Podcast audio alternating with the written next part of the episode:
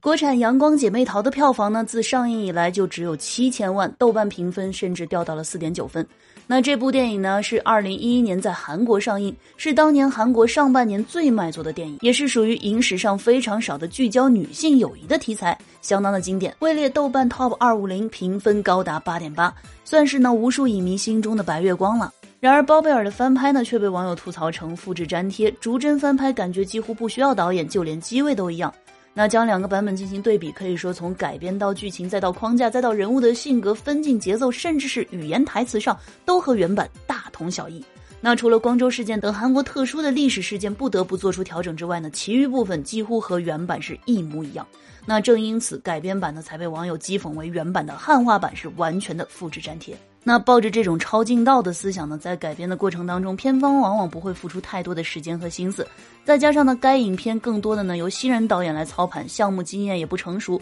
自然呢就使得成功率变得更低了。所以呢，想要得到好的作品，还是请各位主创们多用点心思吧。那品质好剧哪里听呢？当然是来喜马拉雅了。主播现代言情多人有声剧《百万情人》，穆少晚上见正在热播当中，赶快来订阅收听吧。